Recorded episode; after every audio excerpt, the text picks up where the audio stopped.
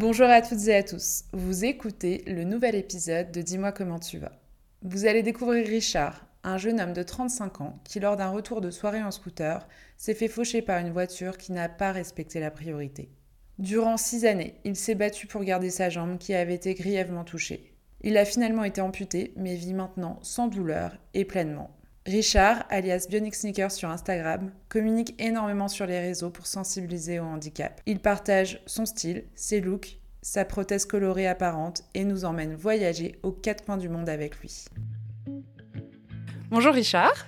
Bonjour Charlotte. Est-ce que tu peux te présenter? Bien sûr, moi c'est Richard, j'ai 35 ans.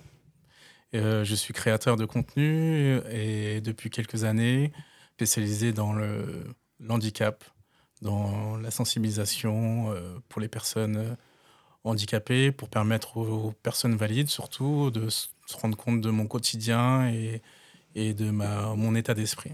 Est-ce que tu peux nous raconter ce qui t'est arrivé?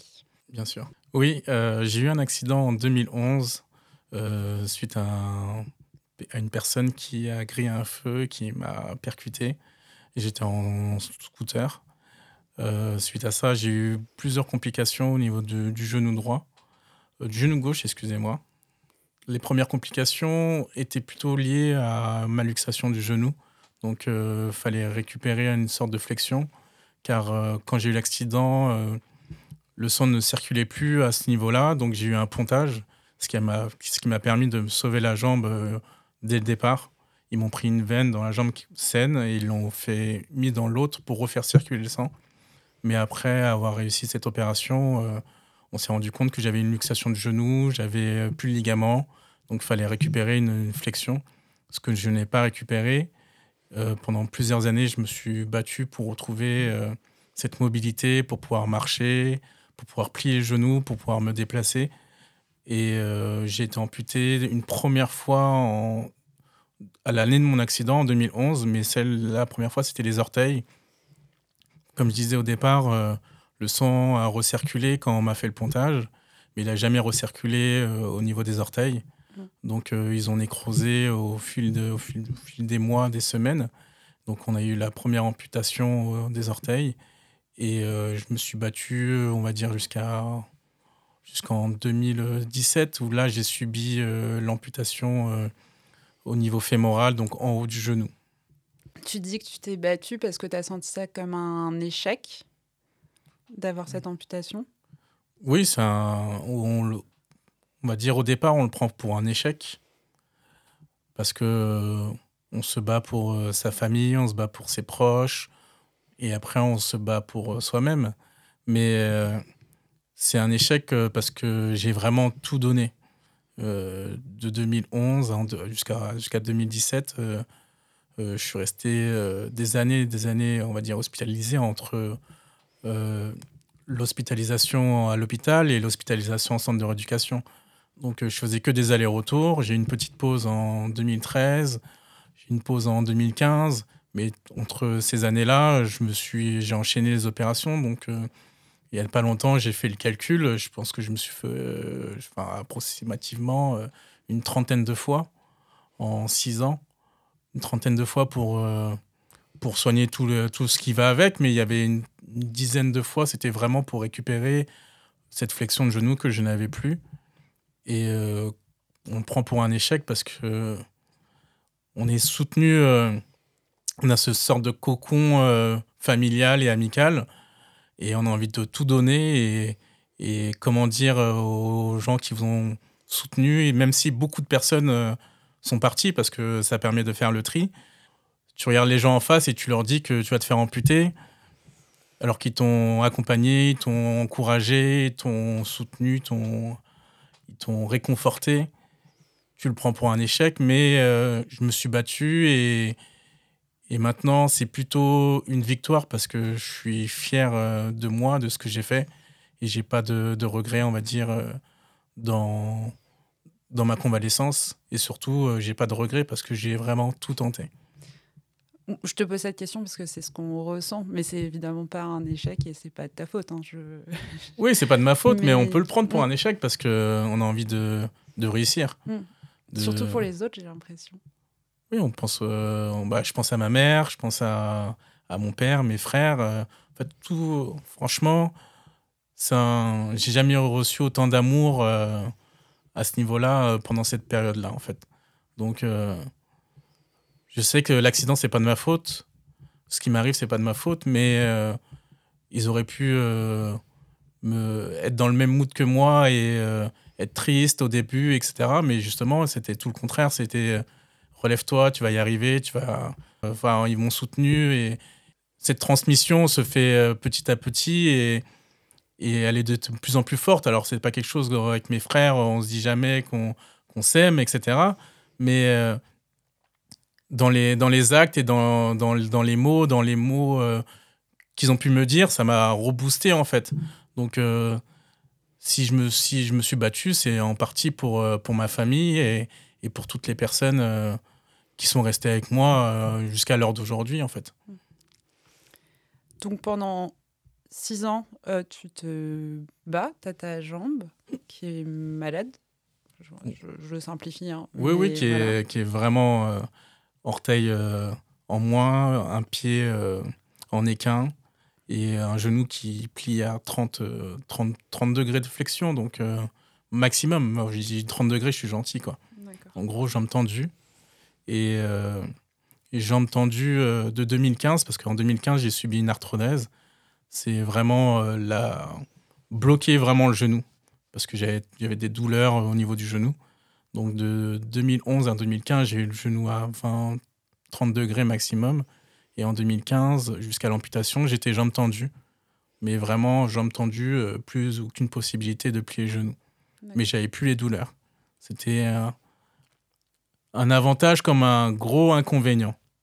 C'est bien de ne plus avoir mal, hein. franchement, je vous assure. Hein. Depuis prendre de comprimés, depuis prendre euh, tout ce qui va avec. Mais euh, vivre avec une jambe tendue, c'est. C'est impossible. Enfin, pour moi, je sais que les gens le, y arrivent. Hein, mais pour moi, c'était impossible. Quand tu fais le, je faisais le pour et le contre, euh, ma vie n'était pas aussi limitée. Je voulais pas de barrière j'étais bloqué pour beaucoup de choses, des choses peut-être bêtes pour beaucoup de personnes. Moi, je prends l'exemple des parcs d'attraction, par exemple. Tu vois, c'est c'est aussi simple que ça. Tu peux pas tu peux pas rentrer dans un, dans un train. Tu peux pas rentrer dans tu peux pas t'asseoir sur une chaise haute. tu peux pas aller au cinéma, t'asseoir au milieu. Il y a plein de voilà, il y a plein ta vie elle est limitée et c'est ce dont je ne voulais pas. Donc, dans quel état d'esprit t'es arrivé euh, à l'opération? Et comment t'en es ressorti? Est-ce que tu préparé après ces six années ou est-ce que tu étais encore dans une phase euh, de colère ou peut-être euh, de peur de ce qui allait se passer? Non, j'étais pas, j'étais pas en colère parce que quand le médecin il me dit c'est la dernière solution parce qu'on avait fait plein d'examens pour avoir une prothèse de genou il m'a dit que la prothèse de genou c'était impossible. Donc euh, là, on prend vite conscience et, et c'est là, c'est la première fois que j'entends le mot amputation parce qu'on n'en avait jamais parlé. On n'en avait jamais évoqué cette hypothèse euh, à ce moment-là. Donc euh, là, je suis sous le choc au moment de l'annonce. Mais la meilleure. Enfin, j'étais sous le choc pendant quelques jours, hein. quelques jours, quelques semaines. Mais je me suis dit qu'il fallait que je rebondisse et que je prenne des infos. Soit je restais euh, jambes tendues euh, toute ma vie, soit euh, je passais à l'amputation et que je regarde ce que c'est réellement. Là j'ai commencé à me renseigner et, malheureusement, je suis pas tombé sur beaucoup, beaucoup d'infos sur Internet. Et je suis parti revoir les médecins, médecins de mon centre de rééducation. J'ai fait la rencontre de mon orthoprothésiste qui est actuellement le même. Et là, j'ai eu beaucoup de réponses en fait. J'ai eu des exemples, même si eux n'étaient pas amputés, mais ils avaient quand même euh, des réponses à m'apporter. Donc ça m'a rassuré. Et là, euh, on prend, comme je disais au départ, on prend, on se bat pour, euh, pour sa famille, pour ses amis. Mais là, c'était pour moi, c'est moi qui, c'est ma décision à moi en fait. J'ai demandé aucune concertation. Je suis parti voir personne de mon entourage pour me dire est-ce que je dois me faire amputer? C'est moi et ma décision. Si les gens sont pas d'accord, euh, même si ma mère n'était pas d'accord, je l'aurais fait quand même. Tandis que avant, je me battais pour elle, je me battais pour mon père, ma mère, etc.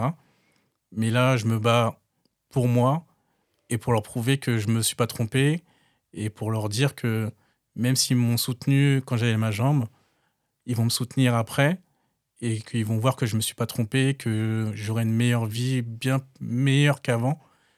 Certes, c'était sur euh, les mots, mais euh, fallait, euh, c'était plus dur, c'est plus dur à dire qu'à faire en fait quand le, quand j'y pense maintenant, mais c'était quelque chose à, c'était mon état d'esprit quand j'ai pris la décision. Donner ma réponse, donc j'ai pris rendez-vous et et je suis allé le voir, il m'a, j'ai même, il même pas parlé, mais je lui ai dit, je vais me faire amputer. Ouais, donc finalement, ces six années où tu as été énormément entouré, avec beaucoup de soutien et d'amour, t'ont permis d'arriver euh, sereinement et de prendre ta décision pour ta, jambe et ta vie, en fait. Oui, oui, oui, exactement. Mm. Cette décision, elle était, elle était pour moi et je savais ce que je voulais réellement. C'était euh, être heureux, tout simplement vraiment être heureux et, et euh, quand on va, enfin quand je repense à mon père qui me réconfortait dans ma chambre et que je, je ne sortais plus, euh, je sortais plus de ma chambre. Quand je vois ma mère qui venait me voir tous les jours au centre de rééducation alors qu'elle avait deux boulots, un le matin à 5 heures, qui reprenait à, à 17 heures jusqu'à 23 heures, mais que entre ces deux lacs de temps, elle faisait une heure de trajet pour me voir, une heure de trajet pour repartir. Donc Là, je, je me suis dit que la seule solution, c'est leur prouver, de leur montrer que ce Richard-là, euh, que vous connaissiez avant, vous allez le retrouver après, même s'il aura un bout de, de son membre euh, qui aura disparu. Mais euh, ma joie de vivre, elle va revenir et vous ne serez pas déçus. Alors justement, tu parles du Richard avant et après. Est-ce que toi, tu avais conscience et connaissance du handicap avant ton accident? Comme je dis souvent, quand on a conscience, euh, quand ça ne nous arrive pas, c'est sûr, quand ça n'arrive pas à quelqu'un de sa famille ou, de ses proches ou de ses amis, mais on a toujours l'œil euh, sur d'autres personnes qu'on croise dans la rue, on a toujours l'œil qui traîne, etc. Mais moi, j'avais cet œil-là qui traînait, euh, qui n'était qui pas forcément malaisant à l'époque pour moi. Mais j'y connaissais rien, voilà, j'ai jamais vécu euh, dans ma vie une personne, euh, à part euh, malheureusement des cancers dans, dans, ma famille. Mais ce cancer-là, même, je l'ai connu quand j'étais déjà amputé, handicapé, excuse-moi. Donc, ça arrivait dans, en même temps. Donc, quand je me suis confronté à tout ce qui est maladie, c'était vraiment l'inconnu, c'était une découverte. J'aurais aimé, par exemple, plus petit, en savoir plus sur la sensibilisation, sur euh, sur le, monde, bah, c'est pas un monde, mais le handicap en général. Et c'est ce que je fais euh, quand je vais dans une école ou dans, dans une entreprise, c'est de raconter mon histoire et que qu'on ne passe pas, qu'on soit pas des exclus de cette société, euh, qu'on soit au devant, devant de, du monde entier, qu'on est des personnes lambda et que en étant petit, on est, je pense que on, a beaucoup de choses à apprendre et la tolérance euh, commence euh, dans la jeunesse. Et si on leur, a, leur que des bonnes valeurs et qu'on leur explique qu'une personne amputée ou une personne handicapée est une personne tout à fait normale et qu'elle n'a pas besoin d'être rejetée, et le petit, il va grandir avec cette mentalité-là. Et l'œil que j'avais avant qui regardait les personnes amputées ou les personnes handicapées dans la rue, il sera presque invisible pour les personnes parce que moi, le regard des gens, je l'ai très très mal vécu euh, à ce niveau-là. Justement, c'est une question que j'avais préparée, tu te doutes bien. Euh, donc là, tu as une prothèse qu'on ne voit pas euh, en hiver quand tu as un pantalon, mais j'imagine que quand tu es en, en shirt l'été, ça doit se voir. Comment tu vis le regard des autres? Au départ ou euh, maintenant? Alors, on va commencer par euh, le début, euh, après l'amputation, et puis maintenant, parce que tu as quelques années de recul. Oui, c'est en fait c'est par plusieurs étapes. Quand j'étais en, situation de handicap sans l'amputation, avant l'amputation plutôt, excuse-moi, c'était un regard invisible pour moi. Je, en fait, on a la jambe, j'avais les béquilles, et on passe euh, aux yeux de tout le monde comme une personne, euh, bah, comme un petit jeune euh, voilà, qui, s'est blessé. donc le regard est tel, très différent. Donc, on le, il n'est pas malaisant. Donc, on n'y on n'y prête pas attention. Et quand je disais que je l'ai très mal vécu, c'est que ce regard-là, il a totalement changé. Je m'y attendais pas quand j'ai subi l'amputation. J'ai subi l'amputation, j'étais préparé et j'acceptais je, mon handicap. Mais le regard était tellement différent que ça m'a troublé, ça m'a ça m'a blessé. Je voulais aller mieux, mais j'allais de plus en plus mal parce que j'avais un regard insistant, j'avais un regard malaisant, j'avais des remarques dans la rue. Donc on ne sort plus de chez soi. C'était pas la vie euh, que je voulais mener je me suis dit qu'il fallait faire un peu le, tri dans, ses proches, dans son entourage, et reprendre à zéro et de repartir euh, sur euh, de bonnes bases. Donc euh, c'était le, but, c'était d'aller mieux. Donc cette amputation, donc c'était d'aller mieux physiquement et surtout mentalement. Mais quand j'ai subi l'amputation, je me suis dit que que rien ne pouvait m'arrêter en fait. Que voilà, c'est maintenant j'y suis et il faut que j'affronte le regard des gens. Il faut y aller petit à petit. Donc euh, c'est tout con, mais euh, je me suis dit, je dis beaucoup, je me suis dit, mais je me suis dit beaucoup de choses. qu'il fallait que je commence par des petites étapes, que j'allais aller à la boulangerie, par exemple, que j'allais aller faire mes petites courses à côté de chez moi, j'allais en short, me confronter aux voisins, au voisinage.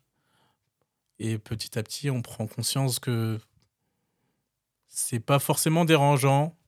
On a des remarques. voilà, au début, euh, les gens se posaient des questions parce que le voisinage, ils m'ont connu avec ma jambe. Ils m'ont connu avec des béquilles ou des cannes. Mais voilà, là, le, changement est là. Donc, fallait passer à autre chose. Mais euh, je pense que ces petites étapes m'ont appris à mieux accepter et mieux contrôler et être euh, moins agressif. Euh, j'aurais pu être euh, très vexant auprès d'autres personnes alors qu'elles ne le souhaitent pas. Et ce regard des gens, je pense que c'est le même regard que j'avais avant mon handicap, qui n'est pas forcément méchant, mais qui peut blesser. Et, en faisant cette sensibilisation un peu partout, et en racontant mon histoire sur les réseaux, c'est le, le but, c'est que que euh, on regarde ma prothèse comme un accessoire de mode en fait. Alors, pour revenir au réseau, donc moi, je suis allée voir ton profil euh, plusieurs fois avant l'interview. Je l'ai montré à des amis, parce qu'à chaque fois, ils me demandent. Ils ne se sont pas abonnés, j'ai vu ça. Ah, je vais leur dire. et, euh, et enfin, moi, ce que je vois, c'est un compte hyper coloré, avec de l'énergie. Ta prothèse, on la voit, mais mm. enfin, moi, je ne vois pas le handicap quand je vois ton profil. Oui, bah, euh, c'est le but. Très honnêtement, c'est. Je me suis fait un petit, euh, un petit programme euh, de, de ce que j'ai envie de montrer et ce que j'ai envie que d'autres personnes ressentent quand ils cliquent sur, ils tombent sur une vidéo. C'est tout d'abord, on regarde, on sait que j'ai un handicap. Quand vous cliquez sur une demi-vidéo, c'est tout bête, hein, mais vous tombez directement sur ma prothèse mais vous vous rendez compte que cette prothèse-là, c'est vraiment un accessoire de mode et c'est vraiment quelque chose qui m'empêchera pas d'être heureux et d'être euh, joyeux et qui vous montrera aussi que on peut être stylé en étant handicapé.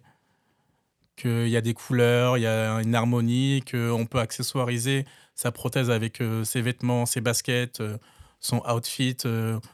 cette, cette prothèse-là, c'est, c'est, un, un bijou. Voilà. C'est un, un, collier, c'est une bague, euh, mais sauf qu'elle me sert à marcher, à me déplacer. Mais quand on me regarde dans la rue, je veux que la personne elle vienne me voir et me dise, avant de parler de mon handicap, elle me parle de, ma prothèse, elle me dise que ouais, je suis stylée et qu'elle est très très belle. Et après, peut-être qu'elle me demandera euh, qu'est-ce qui m'est arrivé dans la vie. Et généralement, quand on vient me voir dans la rue, on me fait un signe du pouce ou on me, complimente sur la couleur, on complimente sur les baskets, euh, sur tout plein de choses et on parle pas forcément de mon handicap.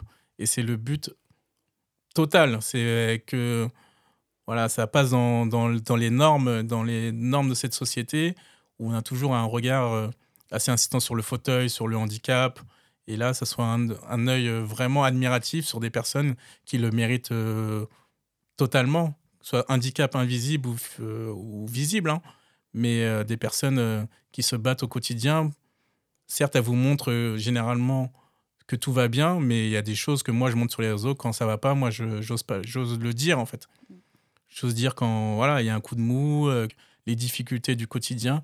C'est le but, c'est de montrer euh, qu'on n'est pas on n'est pas des surhommes, que le handicap n'empêche pas d'être heureux malgré nos problèmes de la société, nos problèmes du quotidien. Et d'ailleurs, tu voyages beaucoup. J'essaye. Est-ce que le regard est différent lorsque tu voyages d'un pays à un autre Comment tu te sens? J'ai pas envie de vexer les, Européens, mais le regard est différent d'un pays à un autre, euh, d'un continent à un autre, je, je, pourrais dire même. Pour avoir fait les États-Unis, euh, je parle avec ma prothèse, hein, l'Asie, l'Afrique et l'Europe. En Afrique, c'est toujours intrigant. Et ça, je peux le comprendre. On n'est euh, on n'est pas des. Voilà, c'est je pense pas que dans la rue, des mecs comme moi euh, qui traînent euh, en Côte d'Ivoire quand j'y allais cet été, euh, on n'est pas des, des, centaines à avoir une prothèse aussi colorée que la mienne. Je peux comprendre, ça intrigue et, et le regard est plus dans l'étonnement et dans, dans la bienveillance. Ils veulent savoir comment ça fonctionne, voilà. Et en France, le regard peut être il est, il est, de, il est de mieux en mieux. Je dirais d'année en année, il est de mieux en mieux. Là, là les gens sont intrigués, sont admiratifs. Et ça, c'est très bien.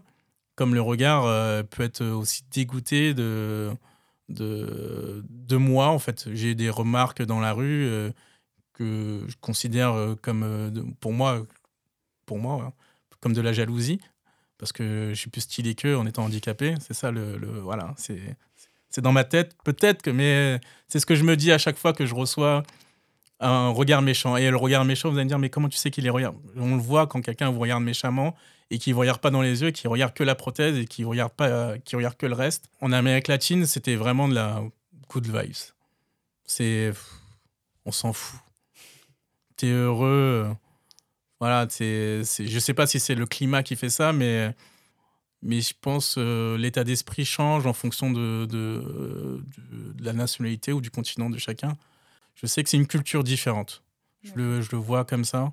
Et j'ai pas envie que de stigmatiser une, un continent à un autre. Euh, bah ça, ça a dû t'aider pour toi à être confiant. Et, ah oui, justement, justement de, de, voyager, de voir que cette, une autre culture peut apporter une autre, autre mentalité. Et, et euh, ça m'a fait du bien. Comment tu te sens physiquement maintenant? Physiquement, euh, ça va bien. J'ai pas de douleur, j'ai pas de comprimé, euh, j'ai pas tous, tous les aléas du quotidien que j'avais avant. Surtout que voilà, on s'adapte à plusieurs situations à Paris pour, euh, pour marcher, pour prendre les transports. mais sinon, le quotidien, physiquement, je n'ai pas à me plaindre. Quels sont les retours que tu as lorsque tu fais des interventions pour sensibiliser au handicap? Bah, généralement, les, les retours, c'est toujours euh, des bons retours. Hein.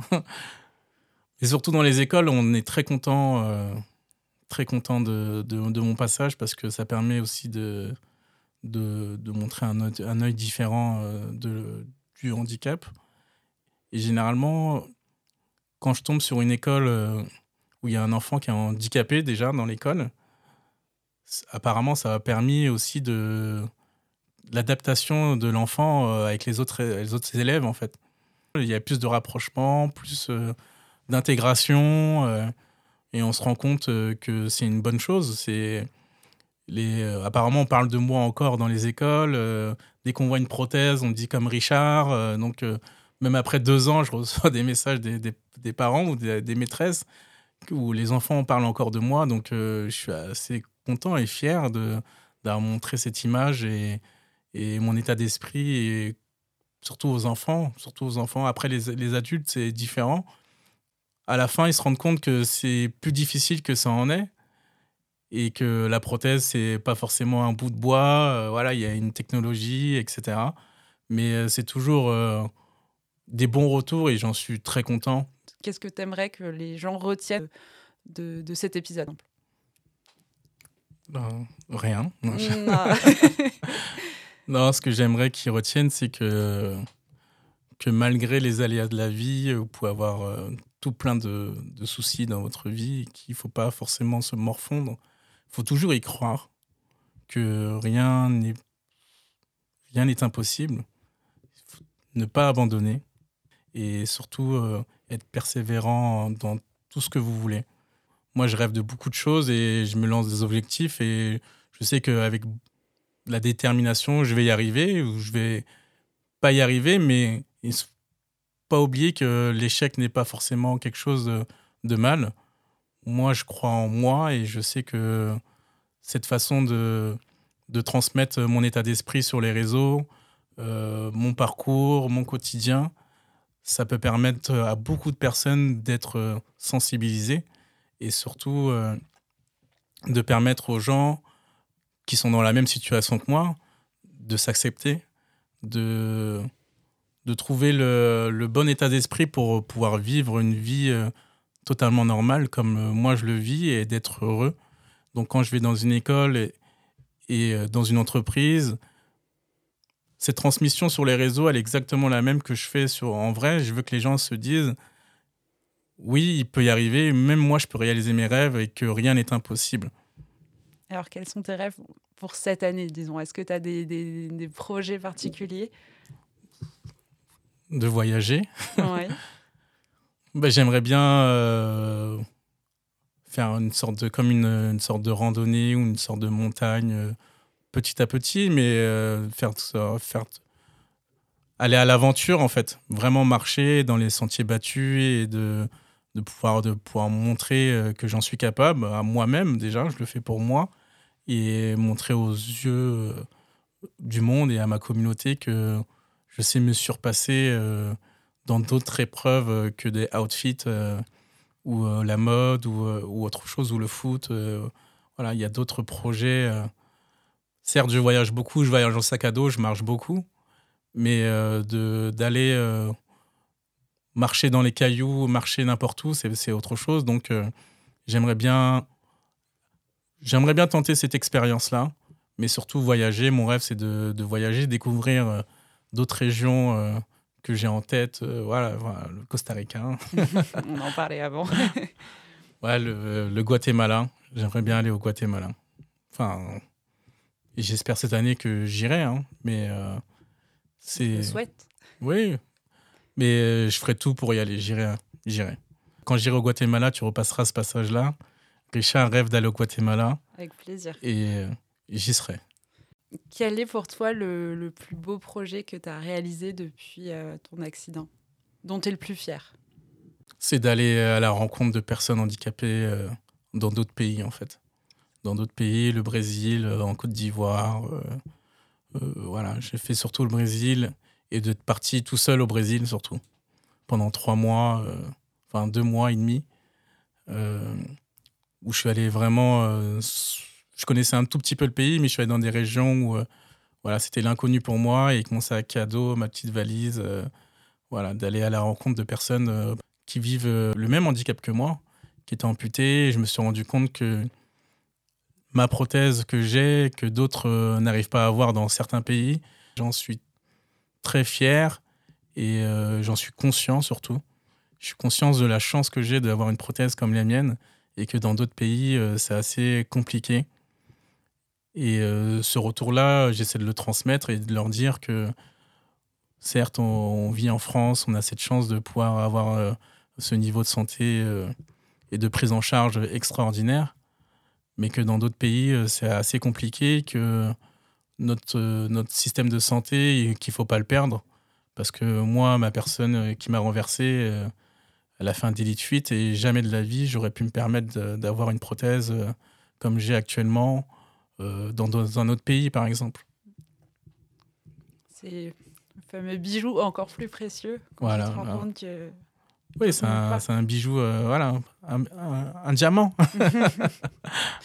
Où est-ce qu'on peut te retrouver euh, sur, euh, enfin, j'ai déjà la réponse. Je sais qu'on te retrouve sur les réseaux, mais euh, est-ce que tu peux nous dire ton oui. Insta Vous pouvez suivre mes aventures, mon quotidien sur Bionic Sneakers, mais on m'appelle surtout Richard Bionic.